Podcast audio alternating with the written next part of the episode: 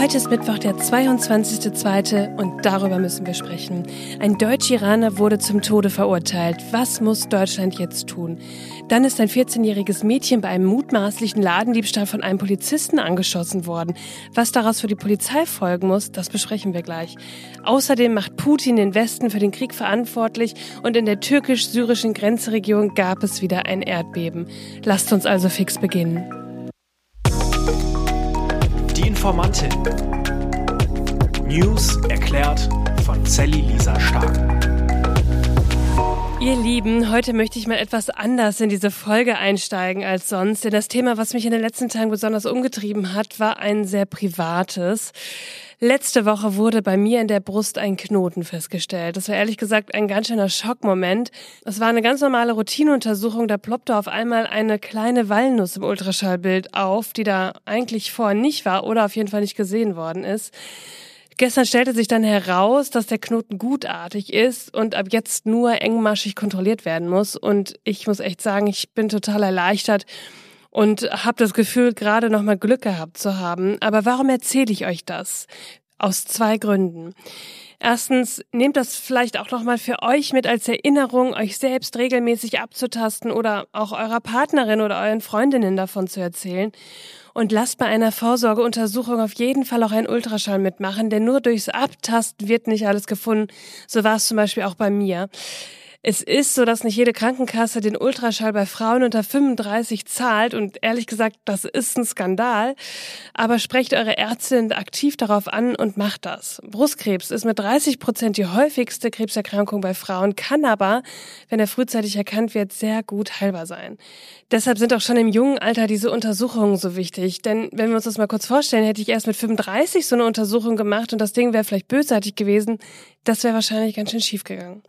Ja, und der zweite Aspekt, warum ich euch das erzähle, ist natürlich, es gibt auch einen passenden News-Aspekt dazu. Forschende haben herausgefunden, dass Bewegung die Überlebenschance bei Brustkrebs erhöht.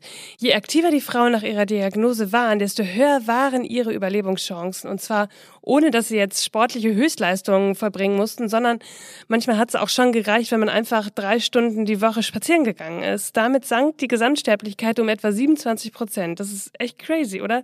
Ich verlinke euch die Studie mal in den Show Notes und auch noch eine Anleitung, wie das richtige Abtasten funktioniert. Ja, nach diesem kleinen Exkurs, der mir aber sehr wichtig war, legen wir jetzt los mit den News des Tages. Das iranische System geht weiter mit ganz schön großer Härte gegenüber unliebsamen Kritikern vor. Der deutsche Iraner Jamshid Shamat ist in Teheran im Iran zum Tode verurteilt worden. Dem 67-Jährigen wird vorgeworfen, er habe einen Terroranschlag gegen das Regime verübt und das wäre im April 2008 gewesen. Er soll einen Anschlag auf eine Moschee gemacht haben. Er soll auf jeden Fall beteiligt gewesen sein. Und da sind 14 Menschen gestorben. Die Familie weist die Vorwürfe zurück. Wie konnte es denn überhaupt zu dieser Verurteilung kommen?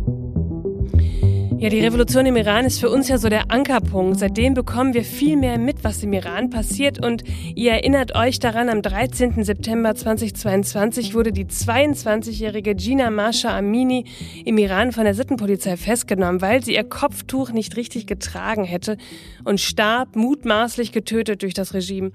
Und der Tod von Gina Masha Amini war der zündende Moment, der das Fass im Iran wirklich zum Überlaufen gebracht hat. Auf der ganzen Welt solidarisieren sich seitdem Menschen mit den IranerInnen ein. Und das machen sie, um gegen die Legitimation der Regierung, gegen den Frauenhass und für die Selbstbestimmung und Freiheit einer ganzen Gesellschaft einzutreten. Ja, und seitdem hören wir nun immer wieder vermehrt von Hinrichtungen von Menschen im Iran, die sich gegen dieses Unrechtsregime gestellt haben. Und so ist es jetzt auch hier. Jamjid Shamat ist in Teheran geboren und mit sieben Jahren nach Hannover gekommen. Und er hat auch den Großteil seines Lebens in Deutschland verbracht. Er hat zum Beispiel auch eine Ausbildung zum Elektriker hier gemacht und studierte und ähm, ist Ingenieur geworden. Und seit 1995 besitzt er neben der iranischen Staatsbürgerschaft auch die deutsche.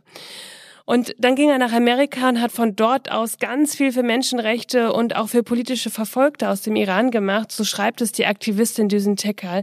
Und die iranische Scheinjustiz macht ihn nun für einen Terroranschlag ohne Beweise verantwortlich, sagt sie. Jamshid wurde Berichten zufolge im Sommer 2020, also vor zwei Jahren ungefähr, vom iranischen Geheimdienst in Dubai festgenommen und in Teheran inhaftiert. Und seitdem ist er dort in Haft und wird gefoltert, das sagt seine Tochter Gesell. Und sie sagt auch, mein Vater wurde gerade im Iran verurteilt. Retten Sie ihn, Frau Baerbock. Kann Deutschland ihm jetzt überhaupt helfen? Was wirklich schlimm ist, ist, dass er im Iran durch seine doppelte Staatsbürgerschaft juristisch als Iraner behandelt wird. Und CDU-Chef Friedrich Merz hat im Januar angekündigt, eine politische Patenschaft für ihn zu übernehmen, damit dieser Fall auch mehr Aufmerksamkeit bekäme. Und zum Redaktionsschluss dieser Folge gab es noch keine Stellungnahme von ihm dazu, aber von ganz vielen anderen PolitikerInnen, auch von der CDU, CSU und auch die Außenministerin Annalena Baerbock sagt, die Nachricht äh, aus den Iran ist äh, schockierend. In einem äh, Verfahren, was kein rechtsstaatliches Verfahren ist, ein Todesurteil auszusprechen, das widerspricht jeglichen internationalen Recht, das widerspricht den Menschenrechten und deswegen verurteilen wir das aufs Schärfste. Ich habe die Aktivistin Daniela Seperi gefragt, was sie jetzt von der Bundesregierung fordert was ich von der Bundesregierung erwarte, ist es endlich zu handeln. Seit zweieinhalb Jahren sitzt der deutsche Staatsbürger Jamshid Chormat in Isolationshaft. Ihm sind die Zähne ausgeschlagen worden. Er hat so viel Gewicht verloren. Er hat Parkinson und bekommt seine Medikamente nicht. Er wurde aus dem Ausland nach Iran entführt. Und das Auswärtige Amt setzt seit zweieinhalb Jahren auf stille Diplomatie. Wir sehen, wohin stille Diplomatie führt, nämlich zu nichts. Er wurde jetzt zum Tode verurteilt. Was ich jetzt erwarte, ist, dass die Bundesregierung handelt, dass die Bundes Bundesregierung zum Beispiel jetzt schnell die, den Botschafter einbestellt, ordentlich Druck ausübt auf das Regime. All diejenigen, die mit dran beteiligt waren, Richter, Staatsanwalt, der Anwalt, der nur vom Regime gestellt worden ist, der durfte ja keinen eigenen Anwalt haben, all diese Leute müssen jetzt schnell auf die Sanktionslisten. All diese Leute müssen jetzt schnell bestraft werden. Deutschland muss massiven Druck auf die Islamische Republik ausüben. Ja, und gerade bei so einem Fall, der uns auch wirklich sehr nahe geht, möchte ich natürlich auch von ihr wissen, wie wir alle helfen können. Wir können extrem viel tun, um Jamshid Sharma zu helfen. Aufmerksamkeit ist das A und O. Öffentlicher Druck hat in der Vergangenheit schon bewirkt, dass Todesurteile vom obersten Gerichtshof erstmal ausgesetzt worden sind. Ähm, denn dieser Fall geht jetzt nämlich als nächstes ans oberste Gerichtshof. Dieses muss dann das Todesurteil bestätigen oder aufheben. Und es geht jetzt darum, massiv Aufmerksamkeit zu erzeugen, dass das Regime ihm nichts antun kann, weil der Preis für seine Hinrichtung ins Unermessliche steigt. Und das müssen wir machen, den Preis für das Leben von Jamshid Sharmat in die Höhe treiben lassen. Wir müssen massiv Aufmerksamkeit schaffen durch Social Media. Jeder Post, jeder Hashtag, jedes Teilen hilft, Aufmerksamkeit und Öffentlichkeit zu schaffen. Man kann spontan Demos organisieren. Da muss man einfach nur bei der Polizei anrufen, sagen, in 15 Minuten stelle ich mich da mit 20 Mann hin und mache eine Demonstration. Die Straßen dürfen jetzt eigentlich nicht leer sein. Wir müssen jetzt überall Druck machen für Jamshid Sharmat. Äh, es hilft, dem Auswärtigen Amt zu schreiben, der Außenministerin zu schreiben, der Menschenrechtsbeauftragten zu schreiben und Olaf Scholz zu schreiben, der auch irgendwie wieder vergessen hat, dass es im Iran noch ein Unrechtsregime gibt. All das können wir tun und müssen wir auch tun. Petition unterschreiben. Also bei Init äh, gibt es eine äh, Petition jetzt zum Beispiel, die unterschreiben. Es ist eine Allkampagne. Schreibt massiv E-Mails an all die deutschen Instanzen, die mit Verantwortung dafür tragen, dass in den letzten zweieinhalb Jahren nichts an dem Fall verändert worden ist und die jetzt aber auch genauso in der Verantwortung zu stehen, dafür zu sorgen, dass es keine Hinrichtung gibt. Den Link zur Petition findet ihr in den Show Notes. Ich werde auf Instagram heute auch viel darüber teilen. Vielleicht mögt ihr das auch machen, wenn ihr könnt. Am Samstagabend schoss ein Polizist auf eine 14-jährige mutmaßliche Ladendiebin. Diese Meldung ging rauf und runter bei Twitter. Ist auch irgendwie verständlich, oder? Eine Minderjährige, die angeschossen wird. Wie kam es denn dazu? Ja, das Mädchen wurde in einem Geschäft am Berliner Hauptbahnhof von einem Ladendetektiv festgehalten, weil sie anscheinend da was geklaut hat. Und als die Polizei dann eingetroffen ist, ging das Mädchen auf sie los und zückte ein Messer, so berichtete es die Polizei. Ja, und die Polizei hat daraufhin Reizgas eingesetzt und ein Polizist hat auch geschossen und das Mädchen am Arm und an der Hand leicht getroffen, sagt die Polizei. Ja, nun ermittelt das Landeskriminalamt Berlin, um Klarheit in den Hergang zu bringen. Und ich habe dazu mal den Journalisten Steven Palagan gefragt, welche Konsequenzen für den Polizisten folgen müssten und wer am Ende eigentlich entscheidet, was verhältnismäßig ist an die Aussage, dass auf eine 14-jährige Ladendiebin geschossen wurde, würde ich mal ein starkes Fragezeichen dran machen. Denn bis die 14-jährige von einem Gericht wegen einer Straftat verurteilt wurde, gilt sie als Tatverdächtige. Und auch, dass sie 14 Jahre alt ist, ist wichtig. Ich habe in der Berichterstattung schon gehört, dass die Polizei auf eine Frau geschossen hat. Und das ist sie nicht. Sie ist eine Minderjährige, eine Jugendliche. Das ist im Fortgang dieser Geschichte wichtig. Ob dieser Einsatz verhältnismäßig war, das wissen zuallererst die Menschen, die vor Ort waren, also die Polizistinnen und Polizisten, die Betroffene und vor allen Dingen Zeuginnen und Zeugen. Und es wird hoffentlich dann im Laufe einer Ermittlung, die es ergeben wird, durch die ermittelnde Staatsanwaltschaft herausgefunden werden. Wichtig ist an dieser Stelle, die Staatsanwaltschaft ist keine neutrale Instanz. Sie arbeitet tagtäglich mit Polizistinnen und Polizisten, möglicherweise sogar denselben, die jetzt Subjekte der Ermittlung werden, zusammen. Und das ist durchaus ein Problem, denn wenn man ohnehin tagtäglich eng zusammenarbeitet, dann kann man nicht von einer neutralen Haltung sprechen, um solche Sachverhalte aufzuklären. Welche Konsequenzen müssen folgen? Das ist schwierig zu sagen, solange man noch keine Ermittlungsergebnisse hat oder auch keine Akteneinsicht hat und äh, überhaupt auch keine ordentliche Presseberichterstattung dazu existiert. Wichtig ist auf jeden Fall, es muss transparent herrschen und es muss allen beteiligten Polizistinnen und Polizisten klar sein, dass sie die Wahrheit zu sagen haben. Das hat in der Vergangenheit auch nicht immer besonders gut funktioniert. Insbesondere dann, wenn die Ermittlungen durch benachbarte und befreundete Polizeidienststellen erfolgen. Also in Dortmund gab es ja den absurden Fall, dass die Polizei Dortmund einen Tötungsdelikt der Polizei Recklinghausen und die Polizei Recklinghausen ein Tötungsdelikt der Polizei Dortmund ermittelt hat. Das ist ganz schön schwierig. Abgesehen davon braucht es deutlich mehr Informationen und Zahlen, weil wir immer noch nicht wissen, wie viele Menschen in Deutschland durch die Polizei getötet werden. Da ist erst gestern ein sehr spannender Artikel in der Zeit zu erschienen, wir sehen, es gibt ganz, ganz viele Baustellen. Und im Berliner Polizeigesetz steht auch, in welchen Fällen Schüsse aus einer Polizeiwaffe verhältnismäßig sind und welche nicht. Im Paragraph 93 des Berliner Strafvollzugsgesetzes steht, Schusswaffen dürfen nur gebraucht werden, wenn andere Maßnahmen des unmittelbaren Zwangs bereits erfolglos waren oder keinen Erfolg versprechen. Gegen Personen ist der Gebrauch nur zulässig, wenn der Zweck nicht durch Waffenwirkung gegen Sachen erreicht werden kann. Ja, die Regelungen zum Einsatz von Schusswaffen sind auch für die Polizei aus guten Gründen sehr hoch. Oft kann so eine Situation auch unübersichtlich sein oder kann falsch bewertet werden. Und man will vermeiden natürlich, dass zu schnell geschossen wird, im Zweifel vielleicht, dass eine Lappalie hochgeschaukelt wird.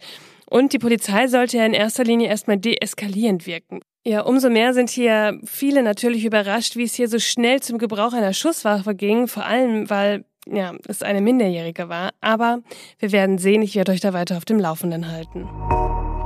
Ich habe euch eine weitere Überschrift mitgebracht, die wirklich staunen lässt. Putin setzt die Beteiligung Russlands an dem New Start-Vertrag aus.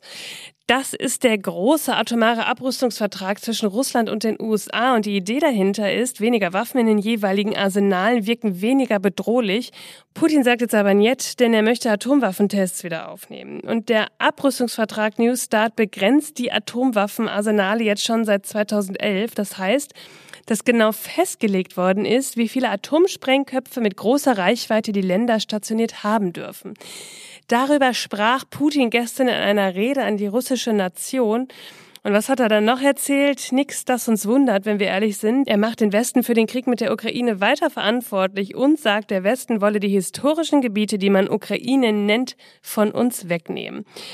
Ja, er versucht sich also weiter zu rechtfertigen. Es ist für ihn natürlich auch so einfacher zu erklären, dass er Teile der Ukraine besetzt, weil sie würden ja eigentlich zu Russland gehören und die Russen, die wollen die Ukraine ja nur befreien. Dass diese Erklärung von Anfang an schief ist, das wissen wir ja, denn die Ukraine ist ein unabhängiger Staat und Russland hat hier keine Besitzansprüche.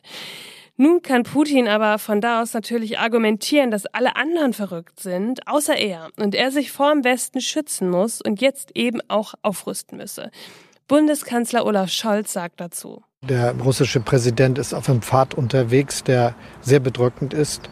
Und äh, das haben wir alle gemerkt mit dem furchtbaren Angriff auf die Ukraine, der jetzt fast ein Jahr zurückliegt und der immer weiteren Eskalation seines militärischen Einsatzes. Ja, und dazu kommt dann noch, dass es ein internes Strategiepapier aus Russland geben soll, das WDR, SZ und NDR vorliegt, in dem es heißt, dass Belarus annektiert, also von Russland vereinnahmt werden soll.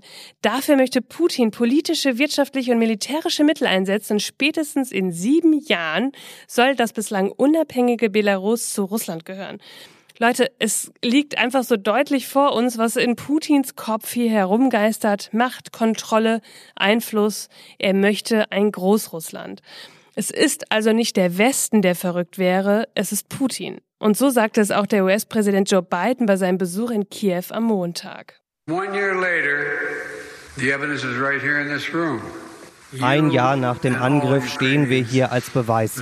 Sie und alle Ukrainerinnen und Ukrainer zeigen der Welt jeden Tag die Bedeutung des Wortes Mut. Alle Seiten ihres erstaunlichen Lebens erinnern uns daran, Freiheit ist unbezahlbar. Sie ist es wert, dafür zu kämpfen, solange es dauert. Und wir werden an ihrer Seite stehen, solange wie nötig.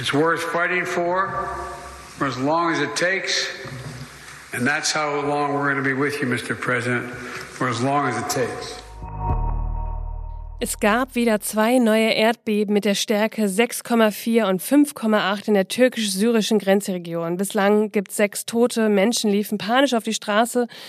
Und das kann man nachvollziehen, denn erst vor zwei Wochen waren ja auch da die Erdbeben, bei denen mehr als 47.000 Menschen ums Leben kamen. Wir denken heute Abend auch an die vielen Menschen in unserem Land, die Familienangehörige und Freunde in der Türkei und in Syrien haben, in den vergangenen Tagen gehofft, gebangt, gebetet und geweint haben und so viele vergeblich. Das war Bundespräsident Steinmeier. Und es ist so wichtig, dass wir diesen Menschen weiterhelfen, denn nun muss dort vor Ort eine Infrastruktur auch wiederhergestellt werden, damit Menschen geholfen werden kann, sie wieder Zugang zu Trinkwasser haben und auch die Hygienebedingungen, die gerade wirklich katastrophal sind, verbessert werden können. Und viele der vor Ort tätigen Organisationen arbeiten weiter spendenbasiert und brauchen entsprechend finanzielle Zuwendungen von uns. Ich habe euch wieder einen Spendenlink in den Show Notes hinterlegt.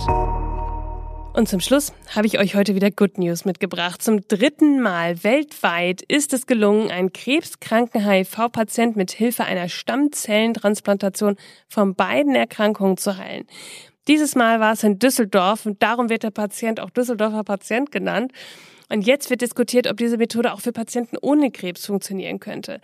Das ist wohl noch nicht so ganz klar, weil es auch einige Risiken gibt, aber es ist doch erstmal eine ermutigende Debatte und die Zukunft wird es uns zeigen. Ihr Lieben, das war schon wieder für heute. Ich habe euch alle Quellen und Informationen in den Show Notes verlinkt. Informiert euch selbst, sprecht drüber, bildet euch eine Meinung. Schickt mir Sprachnachrichten auf Instagram, wenn ihr Fragen, Anregungen oder Kritik habt. Und Denkt dran, was ich euch am Anfang erzählt habe. Sprecht mit Freundinnen darüber, dass sie sich abtasten. Geht zur Vorsorge. Es ist einfach so wichtig. Mir ist das nochmal so klar vor Augen geführt worden. Ich hoffe euch auch. Ich freue mich, wenn wir uns am Freitag wiederhören, denn irgendwas passiert ja immer. Bis dann. Informantin. News erklärt von Sally Lisa Stark. Eine Produktion von 7 One Audio.